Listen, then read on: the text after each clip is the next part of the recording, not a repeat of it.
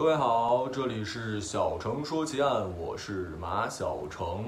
然后今天呢，跟大家聊的这个案子呢，其实啊，一直是我特别特别喜欢、津津乐道的一个。当初我记得我第一次看的美剧就叫做《越狱》，呃，男主人公麦克身上纹着各种纹身，然后觉得他特别厉害。当然也知道那是艺术处理的，不可能有人那么厉害是吧？而且他拍了多少季啊，总在越狱。但是现实生活中真的有人可以总越狱，在十一年的期间，他一共越狱了四次。这个人就是日本的越狱王百鸟游荣。我们先来介绍一下这个人啊，这个人呢，在两岁的时候父亲就去世了，然后之后不长时间母亲也去世了，于是乎呢，他被一个亲戚，这个亲戚是开豆腐店的，然后给收养了。在他二十一岁的时候，他结婚了，呃，并且生了一儿一女。自己呢开了一个鱼店，但是赶上三十年代日本经济萧条嘛，不景气，所以鱼店也不赚钱。这个时候，百鸟游荣就跟他的朋友踏上了犯罪的道路。最开始是什么呢？既然是越狱啊，他首先得进监狱。他是因为什么事儿进监狱呢？就是这个偷盗啊，以及这个赌博，他有这两个恶习。因为呃，怎么说呢？既没钱，然后又赌博的话，那么肯定那叫怎么来说来着？奸进杀，赌进盗。你赌博的话，很容易就走上偷盗这条路。结果两个人偷盗之后呢，逃了一段时间啊，不是说马上就被抓住了，但是。从这一件事上，我们就奠定了百鸟游龙这个人。当然了，这个犯罪肯定是不对的，但他是一个特别有江湖气概的一个人，我觉得特别有那种英雄主义。为什么大家会呃把他的故事作为传奇？一方面是他因为他越狱特别厉害，另外一方面就是他这个为人非常有古代那种侠肝义胆。他入狱的原因特别的神奇，不是因为他被抓了，而是他的同伴被抓了。他觉得啊，同伴被抓，我如果不跟着一起进监狱，特别的不仗义。于是乎，他就去自首了。这样的话，我们的百鸟游荣第一次入狱，进的第一个监狱是什么呢？是这个青森监狱。这个监狱里面啊，就是大家也看了一些影视作品吧，虽然有夸张，但是有一些监狱吧，就是对犯人特别不好，各种辱骂呀，伙食提供的也不好啊，就反正呃非打即骂吧。然后百鸟游荣这时候在的这个监狱是什么样的呢？不是多人间，是单人间。然后呃，整个监狱里面只有一根水管进水的啊，可能还有一个上厕所的马桶，其他的什么都没有。然后再就是一个窗口，很小的窗口，就是送饭的。我们经常看任何影视剧，不都有那种递饭的那个窗口吗？就只有一个这个。结果啊，这个百鸟游荣受不了这个我们的我们的这个。管教的看押，于是乎，他第一次越狱了。越狱之后，这个我们的狱警都没有发现啊，就或者说他越狱的过程，狱警一直都不知道。他是直到他被抓住之后，通过他自己的讲述，大家才知道他是如何越狱的。他是。在这个三天之后的一个墓地里面，因为他很饿嘛，墓地里面会有人上供的东西，他在那儿找吃的，才被警察抓住。警察抓住之后一问才知道，这个百鸟游荣是怎么越的狱呢？在这样的环境下，他首先呢是把这个手啊浸泡在水里，把自己的手泡软了。当然这个也不是一般人能做到的啊，就你手泡软泡敷那了能有多软？但百鸟游游荣可以，他呢给自己手泡软，然后在洗澡的时候。他们洗澡应该都是用那种水桶打水什么的，他就把这个水桶上的一个铁丝给拿下来了，通过这个送饭那个孔，特别小啊，正常人真的放不进去。就，呃，之后百鸟游龙的所有作案方式，真的跟他的个人素质有非常大的关系，他就是像一个超人一样，他从这个孔伸出去，然后用这铁丝儿，哎，把门打开，然后走了。当然，这个为了躲避这个管教的监管的话，他也是先是听了十天这个呃警卫的走道声，然后知道大概十五分钟会有一个换岗的时间，他就是通过这个时间，然后哎，他成功的越狱了。这是百鸟游龙的第一次越狱啊！越狱之后不就被抓了吗？被抓呢，一看呢这个监狱不行，那我们换个监狱吧。换到了哪儿呢？换到了东京监狱。在东京监狱，呃，这个百鸟游龙可以说是遇见了他人生中的一位贵人，就是这儿的这个监狱主任叫什么呢？叫小林良藏啊，就是藏的那个字，小林良藏对他特别好。小林这样的一个好的典狱长，他其实很开心的，但是这种开心的日子总是短暂的，因为侵华战争的原因，日本很多国内的这个罪犯要统一拉到一些监狱去管理，所以，呃，百鸟就离开了东京监狱，去到了秋田监狱。秋田监狱，他到了那儿待遇非常高啊，因为他是越过狱的嘛，所以大家都对他特别重视，直接给他放到了镇定室。这个镇定室是一个什么样的设置呢？就四周啊都是铜做的墙壁啊，然后只有一个探视窗口，二十四小时监控他，就轮班看着他。结果呢？因为那个地方啊很冷，就白鸟其中就说来着，说你能不能给我加床被子？可是这个狱警呢特别不好，真的有的时候这个犯人越狱啊，听说啊这个世界上的犯人，呃越狱的最重要的原因就是因为伙食不好。你看这个白鸟其实是因为这个总是冻着自己啊，他都很冷，要被子你又不给我，于是怎么办呢？越狱。他怎么越的狱呢？这也是事后这个警官们还原出来的。发现这个白鸟啊，在这个它不是四面都是铜墙吗？把这个铜墙磨上了小棱棱啊，就是磨上可以踩的这个攀岩者一样。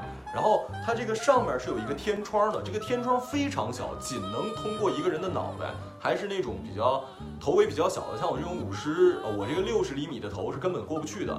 然后白鸟。我觉得应该会有缩骨功，他就通过这个爬出去了。爬出去之后呢，这个监狱的上面是有那种横梁的，就是像以前那种房梁。他走这个，然后出了监狱，翻墙出去了。啊，我们的白鸟又一次逃脱了，就听着真的是太不可思议了，这已经是一个神人了。然后白鸟很快就再次入狱了，又入狱的原因也是我说的，他很有江湖气。他出狱之后没有去隐居起来，而是去找了一个人，这个人就是他的那个贵人，呃，小林良藏。他去找他干嘛呢？就是跟他抱怨说这个秋田监狱不好啊，这秋田监狱总是给我各种各样的这个呃虐待我，然后吃的也不好，我冷了也不给我被子什么的。于是乎啊，这个当然说完这些之后，他还是得进监狱嘛。他本来以为这个小林能给他安排一好的。没想到小林呢左右不了当局的决定。这当局一看你这越狱两次了啊，这已经两次了，怎么办？给你关到最重的监狱——网走监狱。网是那个打网球的网，走是就是走路的走。网走监狱，这个监狱是关押重刑犯的地方，然后所有的这个呃歹徒啊罪犯都是穷凶极恶之辈，而且给他关的特别严啊。他这怎么讲？他都越狱两次了，你不得特别关照啊？而且这个地方四面临海，因为是在北海道那儿，所以特别冷，零下三十来度。他还是要这个被子，被子还是不给，就是冻死你。而且呢，这次你在牢里，之前他是在牢里可以随意活动的，这次不行了，直接给你戴上一副手铐。这个白鸟就说：“我也算是老人了，你把这手铐给我拆开，行不行？那个我不跑。”人家那个狱警说：“你扯淡呢，我给你拆开，你闹呢。”结果就当着狱警的面儿，我们的这个白鸟愣是，就愣给拽开了，你知道吗？就这个人力大无穷，是真的。就他愣是把这个手铐给干开了，就说：“你这弄不了我，你行不行？”就这样的话，大家达成一个妥协的协议，行不行？那狱警能干吗？狱警说：“你逗我呢？不可能，好吧？你不是这么呢吗？哈？”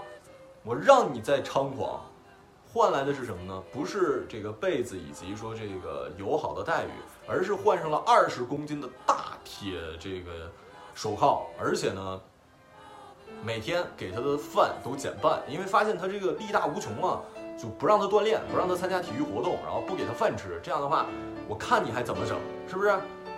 结果啊，这个时间过了一年左右，我们的。不出意外，我说了，他十一年越狱四次嘛，第三次越狱开始了，哎，成功了啊！当然成功了。